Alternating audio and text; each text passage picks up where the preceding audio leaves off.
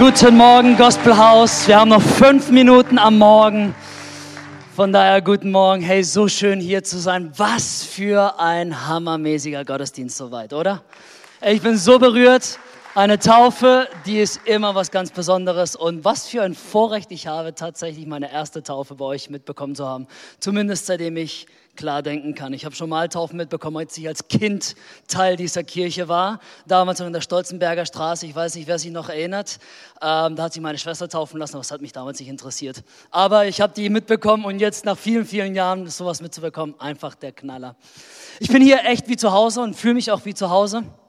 Und ich möchte mir ganz am Anfang einen Moment Zeit nehmen, um eure Pastoren zu wertschätzen und zu ehren, weil sie sind absolute Helden. Und ich bin so dankbar, dass ich Markus und Nicole kennen darf, persönlich kennen darf.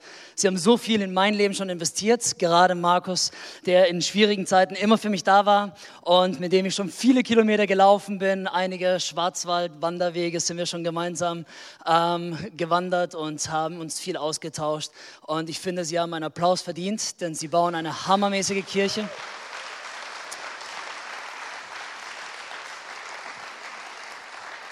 Und ihr dürft sie gerne in meinem Namen knuddeln, wenn sie wieder da sind, weil ich werde nächste Woche nicht da sein. Wenn sie wieder hier sind, drückt sie einfach und sagt einen schönen Gruß von Felipe. Sehr schön. Verliere nicht die Hoffnung, denn Jesus hat das letzte Wort. So ist meine Predigt heute. Und wenn ich ein Ziel habe, ist, also heute, dann ist es, dass du hoffentlich am Ende dieser Predigt genau diesen einen Satz nicht mehr vergessen wirst. Verliere nicht die Hoffnung, denn Jesus hat das letzte Wort. Und ihr werdet es einige Male hören und ich hoffe, dass du es dir dann merken kannst. Manchmal im Leben passieren Dinge, die nicht schön sind. Und da wir alle hier Menschen sind, würde ich auch behaupten, dass jeder von uns irgendwie schon mal erlebt hat, dass etwas passiert ist, was wir nicht als schön kategorisieren würden. Dinge, die schmerzhaft sind, Verlust eingetreten ist, äh, wir Dinge tatsächlich zu Grabe getragen haben, weil etwas total eskaliert ist. Wir können ganz einfach drüber nachdenken, zum Beispiel, wenn ich mit meinen Kindern male ähm, und ich versuche, ein Pferd zu malen. Letztens kam meine Tochter und hat gesagt, Papa, mal mir ein Pferd. Ich habe angefangen und musste dieses Pferd sehr schnell zu Grabe tragen, weil es nicht aussah wie ein Pferd. Zusammengeknödelt, weggeschmissen und nochmal angefangen. Das tut nicht so arg weh, aber es gibt Situationen, die schmerzhaft sind. Es kann sein, dass du vielleicht heute hier angekommen bist oder hier gelandet bist in diesem Gottesdienst und du bringst gerade etwas zu Grabe, weil eine Beziehung kaputt gegangen ist. Vielleicht Schmerz ist gerade in dir, weil ein Mensch, der dir kostbar war, weggelaufen ist, sich von dir abgewendet hat. Vielleicht ist es ein Kind, was nicht mehr mit dir reden möchte oder sich nicht mehr in deine Gegenwart begeben möchte. Vielleicht ist es eine Beziehung, die komplett kaputt gegangen ist. Oder dein Geschäft ist pleite gegangen und du musstest etwas zu Grabe tragen. Vielleicht ist es tatsächlich so, dass du einen Menschen verloren hast und du sprichwörtlich jemanden zu Grabe getragen hast. Etwas, was in dir sich schwer anfühlt und wo du sagst, hey, das ist nicht so, wie ich mir das Leben vorgestellt habe. Ich durfte vor einigen Jahren, das Jahr 2019, äh, im Oktober oder September 2019 etwas zu Grabe tragen, was mir persönlich so wichtig war. Und es war einer der schmerzhaftesten Momente in meinem Dienst soweit. Und zwar war es so, als ich von der Bibelschule ankam, zurückkam, hatte ich richtig viel Vision, die habe ich immer noch. Ich hatte eine richtige Leidenschaft, die habe ich auch immer noch. Und ich hatte so das Gefühl, äh, nichts kann mich aufhalten. Und ich begann zu träumen und ich weiß noch genau, als junger Pastor träumte ich davon, dass wir als Kirche endlich nach Offenburg ziehen. Jeder, der die Passion Church kennt, wo ich dienen darf, äh, wir sind in einem Dorf, fünf Kilometer von der Stadt entfernt und ich mag es nicht so im Dorf eine Kirche zu bauen, weil Dorf ist halt Dorf. Ich wollte ein großes Gebäude, ich wollte eine große Kirche bauen. Und ich zeichnete auf Servietten und Papiere, zeichnete ich schon Baupläne. Ich wusste äh, genau, wie es aussehen soll. Ich, ich hatte ein genaues Bild, wie das Auditorium aussehen soll, wie die Sitze angeordnet sind, wie die Bühne aussehen wird. Ich hatte alles schon in meinem Kopf und es gab Zeichnungen. Und dann passierte es nicht äh, arg viel später, nachdem ich diesen Traum ins Leben gerufen habe, dass ein Unternehmer aus unserer Kirche zu mir kam und sagte, hey Philippe, ich habe hier die Möglichkeit, ein Grundstück zu kaufen. Ich für meine Firma brauche das nicht, das ist viel zu groß, aber ich habe das Vorkaufsrecht. Also wenn du dir vorstellen kannst, eine Kirche drauf zu bauen, dann würde ich das mal kaufen. Und ich dachte, yes, that's it, auf geht's. Wie cool ist das? Junger Pastor, Kirche war klein, äh, unser, unser, unser Kirchenbudget war sowieso nicht so, so groß, dass ich hätte ein Grundstück kaufen können. Von daher war das der perfekte Deal. Ein Unternehmer kauft alles, ich habe nichts, nichts investiert als Kirche und wir müssen nur eine coole Kirche bauen und irgendwann mal bauen wir dann Gebäude drauf. Der beste Deal, den es gab. Und wir haben angefangen zu träumen, haben angefangen zu planen und so weiter und das hat Fahrt aufgenommen und wir hatten tatsächlich schon richtige äh, Pläne äh, gemacht und gezeichnet und die Voranfragen in der Stadt Stadt sind alle gelaufen. Es wurden sogar schon irgendwelche Studien gemacht über Verkehrsaufkommen und sonst was. Wir haben sogar den Parkplatz schon gebaut. Das habe ich dem ersten Gottesdienst vorenthalten, aber wir haben sogar den Parkplatz schon tatsächlich gebaut, asphaltiert und geplättelt. Und 2019 musste ich dieses Projekt aus verschiedensten Gründen zu Grabe tragen. Und es war schmerzhaft. Acht Jahre meines Dienstes, acht Jahre habe ich davon geträumt, dafür gebetet, die Kirche ermutigt und motiviert und wir sind nach vorne gegangen. Wir haben Geld gespart, wir haben eben diesen Parkplatz eigenhändig da irgendwie zurecht gemacht und dann musste ich es zu Grabe bringen. Für mich war das der schmerzhafteste Moment, wo ich sagte, ich dachte, das war der Plan Gottes, ich dachte, das ist das, was Gott mit uns vorhat, es sah doch alles so gut aus. Vielleicht bist du auch heute hier und du trägst etwas zu Grabe und etwas ist gestorben und du hast keine Hoffnung mehr. Vielleicht bist du zum ersten Mal hier und du sagst, ich bin sowieso ein bisschen skeptisch mit dieser Gott-Sache. Wenn Gott dann so gut ist, warum gehe ich gerade durch diesen schmerzhaften Prozess? Wenn Gott so gut ist, warum musste ich gerade etwas zu Grabe tragen? Wenn dieser Jesus doch so viel Power hat, warum ist es denn so, dass es sich jetzt gerade ganz anders anfühlt? Und ich möchte dich ermutigen, verliere nicht die Hoffnung, denn Jesus hat das letzte Wort.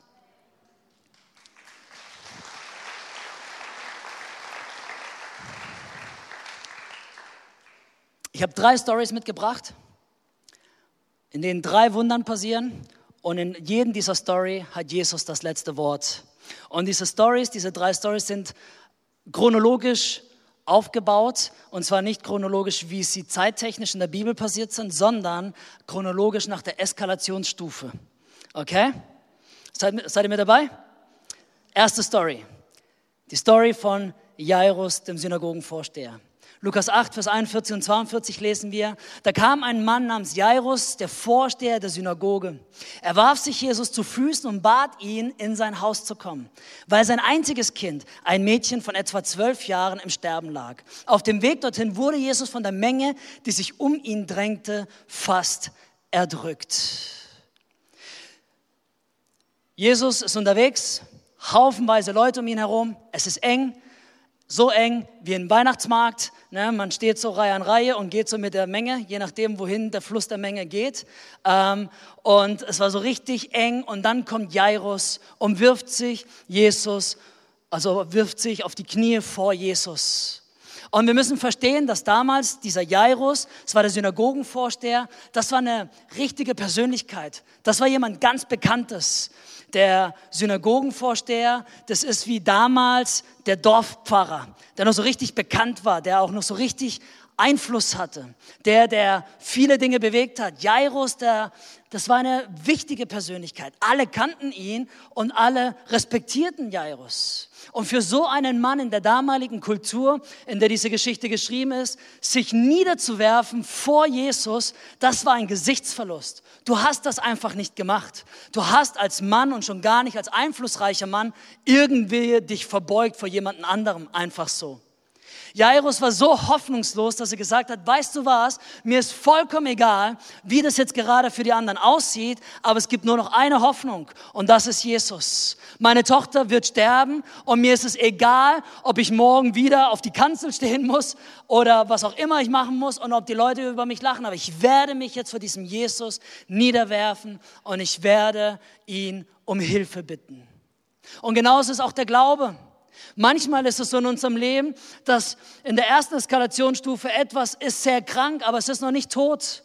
Die Tochter war sehr krank, aber sie war noch nicht gestorben. Und wir versuchen dann eher unser Gesicht zu wahren, aufrecht zu halten und zu sagen, hey, ganz so schlimm ist es noch nicht. Ähm, Jesus, könntest du eventuell Nein, Jairus hat verstanden, er muss in seinem Glauben all in gehen. Er muss sich niederwerfen. Ein Glaube, der effektiv ist, bedeutet auch immer in gewisser Weise einen Kontrollverlust. Weil alles, was du selbst kontrollieren kannst, brauchst du keinen Glauben. Manchmal braucht es genau diese Stärke und diesen Moment, dass du sagst, ich werfe mich jetzt nieder vor Gott und ich werde um Hilfe bitten.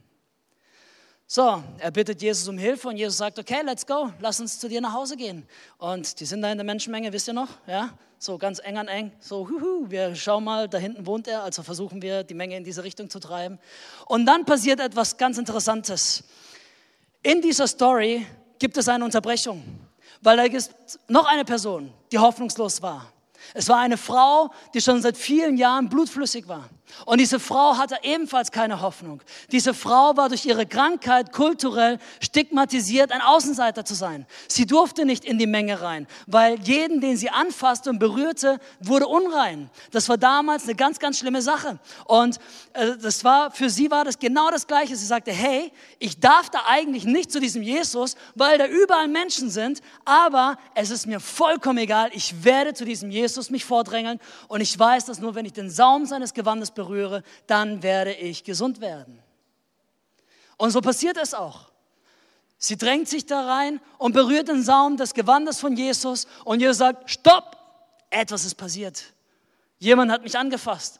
Und der Jünger sagt, wir fassen nicht alle an, es ist ziemlich eng hier. Spürst du es nicht? Das sind überall Leute. Wieder hat dich jemand angefasst. Er sagte, nein, jemand hat mich mit Glauben angefasst, Kraft ist von mir ausgeflossen. Und diese Frau wurde gesund, sofort. Und während das passiert und Jesus sich der Frau zuwendet, lesen wir Folgendes. In Vers 49 und 50, während Jesus noch mit ihr redete, kam jemand vom Haus des Synagogenvorstehers. Deine Tochter ist gestorben, sagte der Mann zu Jairus. Bemühe den Meister nicht länger. Jesus hörte das. Du brauchst dich nicht zu fürchten, sagte er zu dem Synagogenvorsteher. Glaube nur und sie wird gerettet werden. Meine Frage heute an dich ist, ist das Wunder eines anderen groß genug, dass dein Glaube inspiriert wird? Ist das Wunder, was Jesus an jemand anderem vollbringt, inspirierend genug für dich, sodass dein eigener Glaube nicht aufgibt? Überleg mal, wie Jairus sich gefühlt hat. Er sagte, hey, Jesus, ich war zuerst da. Ich hatte dich schon engagiert für meine Tochter. Und jetzt kam diese Frau dazwischen Jetzt hast du sie geheilt und ich habe den Salat. Meine Tochter ist tot. Und Jesus schaut ihn an und sagte, glaube nur, glaube nur, hab keine Angst. Es wird alles gut werden. Glaube nur.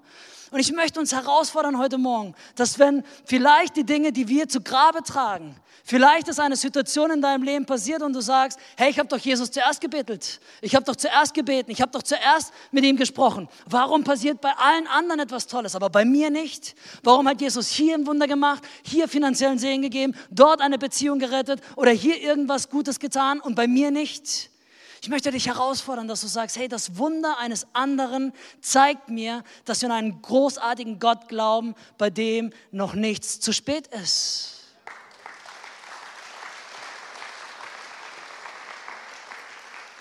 Verliere nicht die Hoffnung, denn Jesus hat das letzte Wort.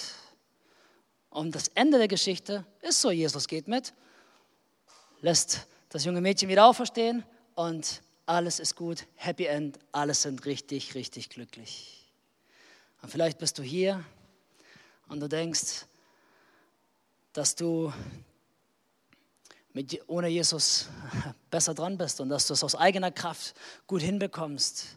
Aber vielleicht ist deine Situation tatsächlich keine gute Situation und ich möchte dich inspirieren und ich hoffe, dass der Heilige Geist in dein Leben spricht, weil ich davon überzeugt bin, dass du auch am Ende dieses Gottesdienstes dein Vertrauen, dein ganzes Vertrauen auf Jesus setzen kannst und erleben wirst, dass er das letzte Wort hat, auch in deinem Leben. Die zweite Story, Eskalationsstufe Nummer zwei, ist eine Geschichte, die in einem Ort namens Nein passiert. Und ich lese aus Lukas 7, Vers 11 und 12, da heißt es, bald darauf zog Jesus in die Stadt Nein weiter. Ich weiß, es ist ein bisschen komische Stadt Nein, nein, nein, die Stadt Nein. Das Gegenteil von Ja, aber halt anders geschrieben. Begleitet von seinen Jüngern und einer großen Menschenmenge. Als er sich dem Stadttor näherte, kam ihm ein Trauerzug entgegen. Der Tote war der einzige Sohn einer Witwe gewesen. Zahlreiche Menschen aus dem Ort begleiteten die Mutter zum Grab. In der ersten Eskalationsstufe, das Mädchen war krank, frisch gestorben. Zweite Eskalationsstufe, dieser Junge war schon tot. Der war mindestens 12, 24 Stunden tot. Es musste relativ schnell gehen mit Beerdigungen damals, weil die hatten keine Kühlhäuser, so wie wir das kennen. Und das war schon, schon echt interessant. Und hier sind zwei Menschengruppen, die aufeinandertreffen. Die eine Gruppe ist die Gruppe um die Witwe herum. Die Witwe, das war auch damals ein Totalschaden, ein wirtschaftlicher Totalschaden. Weil wenn du als Frau nicht verheiratet warst oder keine männlichen Nachkommen hattest, bedeutet das eigentlich, dass du wirklich arm dran bist, im wahrsten Sinne des Wortes. Und für sie war es so, ihr Sohn war eigentlich ihre Rentenversicherung. Er hätte dafür sorgen sollen, dass sie einen guten Lebensabend genießen kann, dass sie die Früchte ihres Lebens genießen kann. Und für sie war das nicht nur, dass es ein Verlust ihres Kindes war, was schon an sich schmerzvoll genug ist, sondern für sie bedeutete das auch eine echt miserable Zukunft. Sie war alleine. Niemand, der sich um sie kümmert. Niemand, der mit ihr war. Und in diesem, in diesem Geschehen lesen wir, dass ein Trauerzug um sie herum war. Einige Leute, die genügend Mitleid hatten, gesagt haben, hey, wir bringen deinen Sohn noch zu Grab. Aber hey, das ist echt ein mieser Tag, den wir heute hier erleben. Und auf der anderen Seite sehen wir und hören wir von Jesus. Jesus, seine Jünger und eine große Menschenmenge, die ihm folgt, ist unterwegs. Und die Geschichte ist folgende, dass Jesus gerade die Bergpredigt hinter sich gebracht hat. Das erste Mal, dass er öffentlich gepredigt hatte zu Leuten. Und wir wissen aus Erzählungen in der Bibel, dass ganz viele Leute zugehört haben in der Bergpredigt. Und für sie war das eine Botschaft, die ihr, die ihr Horizont extrem erweitert hat.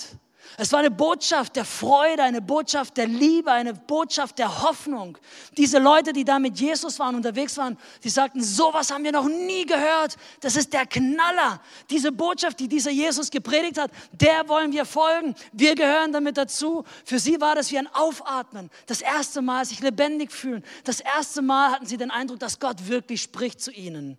Und sie dachten, Woo, let's go, auf geht's Jesus, wohin du gehst, wir gehen mit dazu, das, was du gesagt hast, das ist der absolute Knaller. Und beide Gesellschaften treffen aufeinander.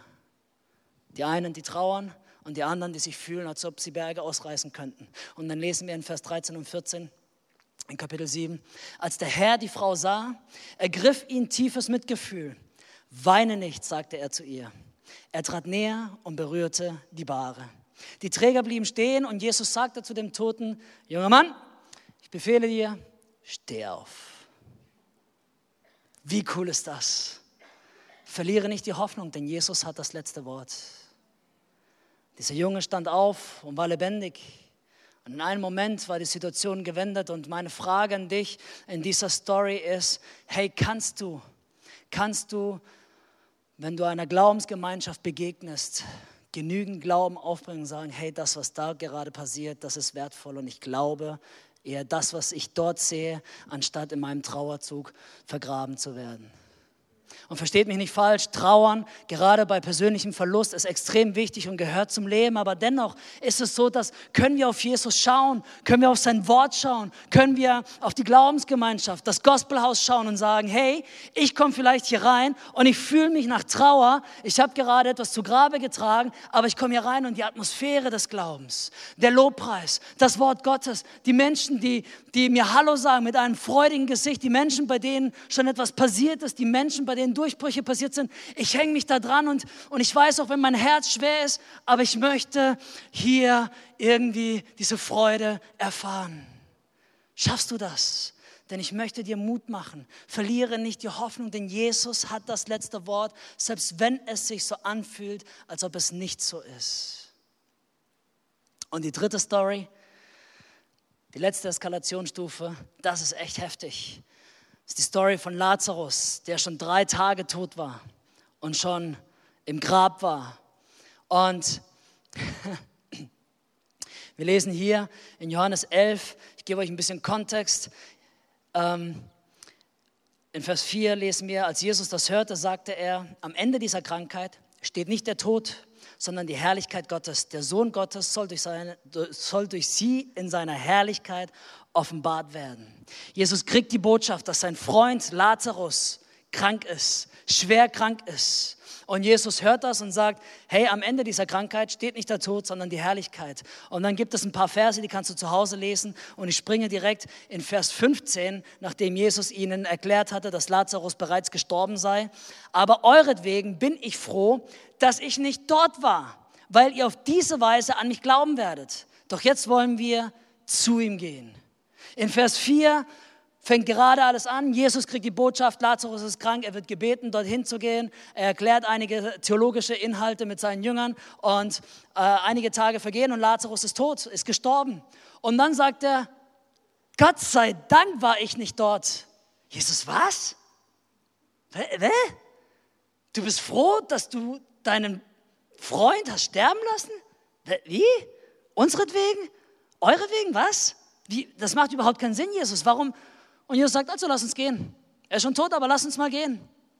Und sie ziehen dahin, sie ziehen in Richtung, wo Lazarus beerdigt liegt. Und als sie zur Stadt kommen, als sie sich nähern, lesen wir, dass eine äh, der, der Schwestern von Lazarus zuerst Jesus begegnet, in Johannes 11, Vers 21. Und da sagte Martha zu Jesus, ach Herr, wenn du hier gewesen wärst, wäre mein Bruder nicht gestorben. Ach Jesus, wärst du doch nur hier gewesen. Wir haben doch extra den WhatsApp geschrieben.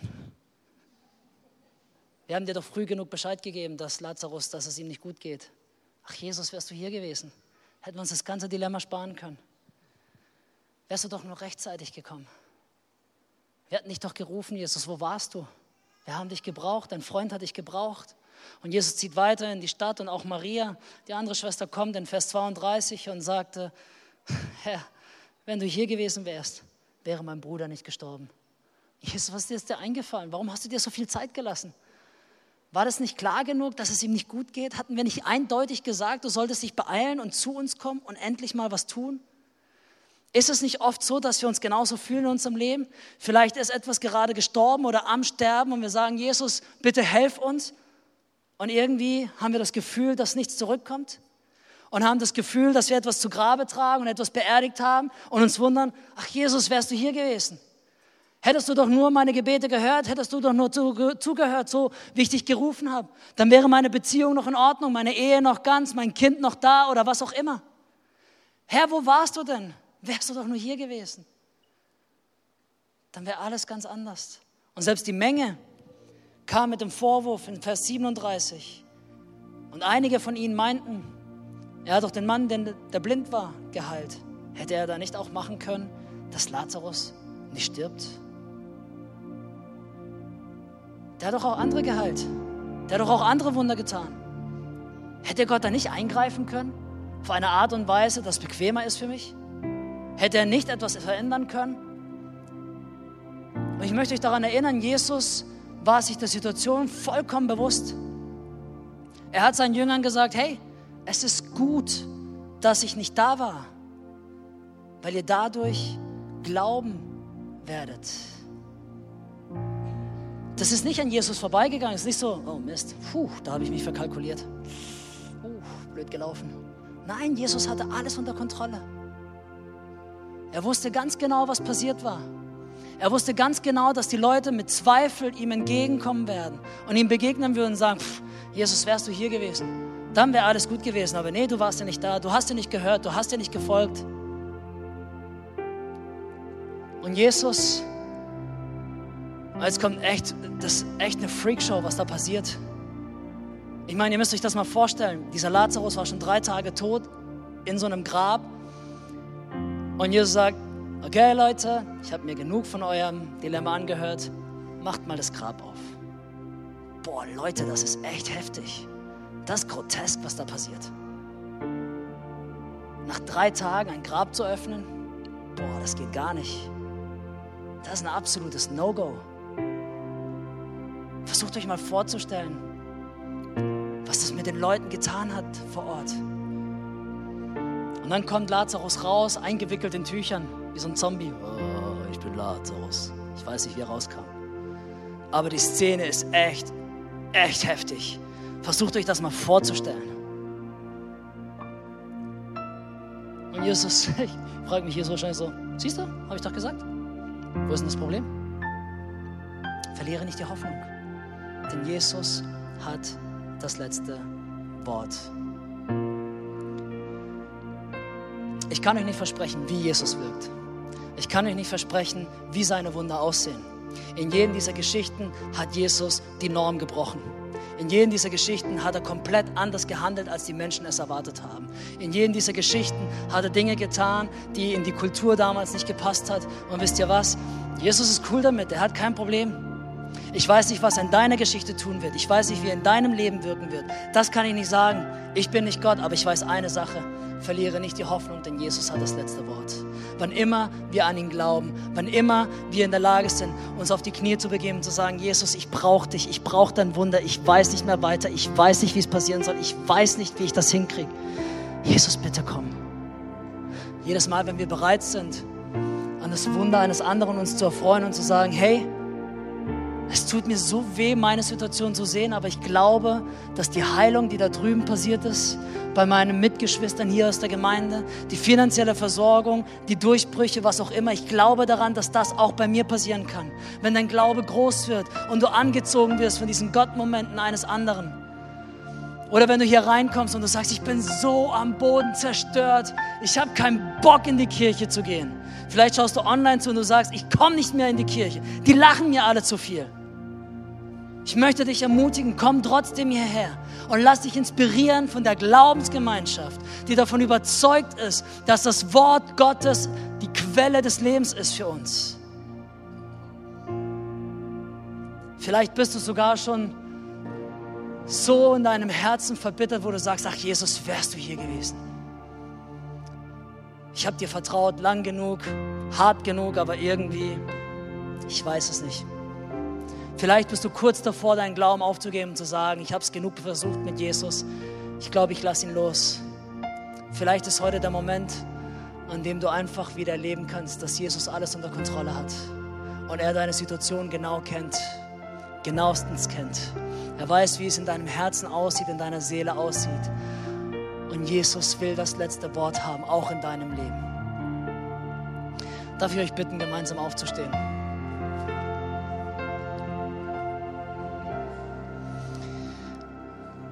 Ich möchte, ich möchte zwei Gebete mit euch sprechen. Das eine Gebet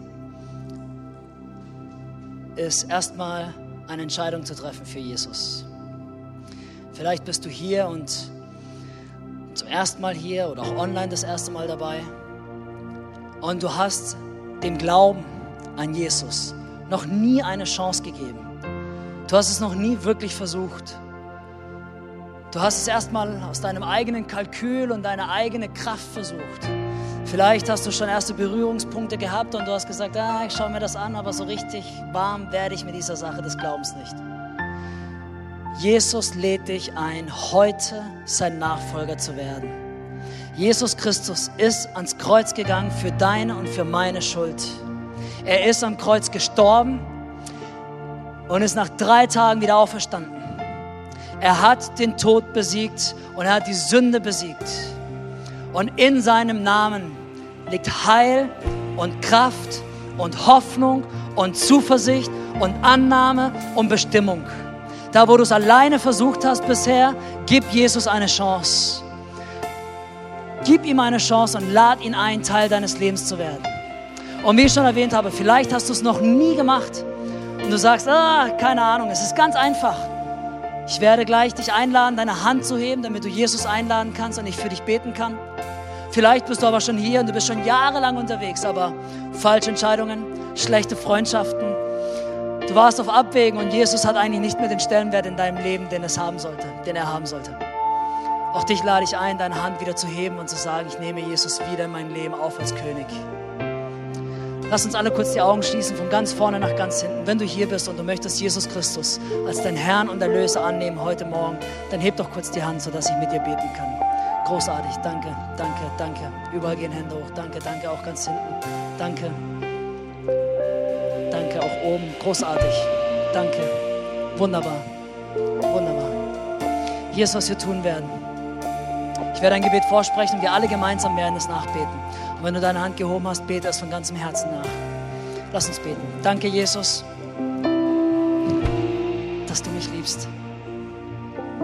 Danke, dass du mir vergibst und mir ein neues Leben anbietest. Ich setze meine Hoffnung in dir, denn du hast das letzte Wort. Hilf mir, für dich zu leben und hilf mir, dich zu lieben. Jetzt ein Christ, ein Nachfolger Jesu. In Jesu Namen. Amen. Amen. Komm und lass uns einen Applaus geben an jeden, der diese Entscheidung heute getroffen hat.